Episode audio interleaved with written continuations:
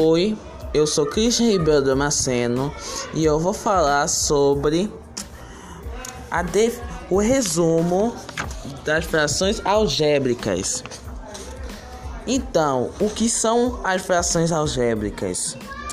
Essa operação é um consciente entre dois polinômios indicando na forma de fração em que uma ou mais variáveis aparecem no denominador.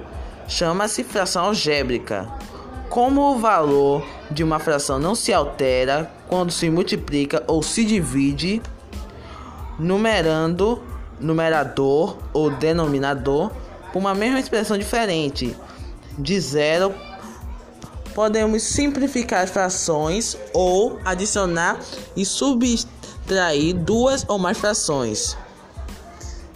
Para isso que fazemos uma redução dos termos semelhantes que se exist que existirem na fração. E nós fazemos essa operação com MMC e MDC. E qual a diferença entre os dois?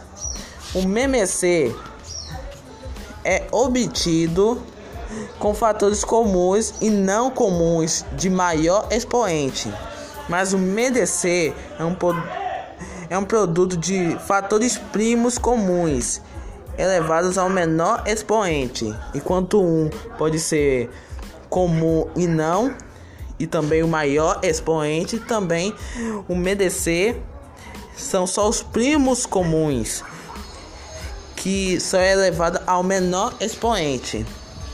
Essa, esse é o meu resumo.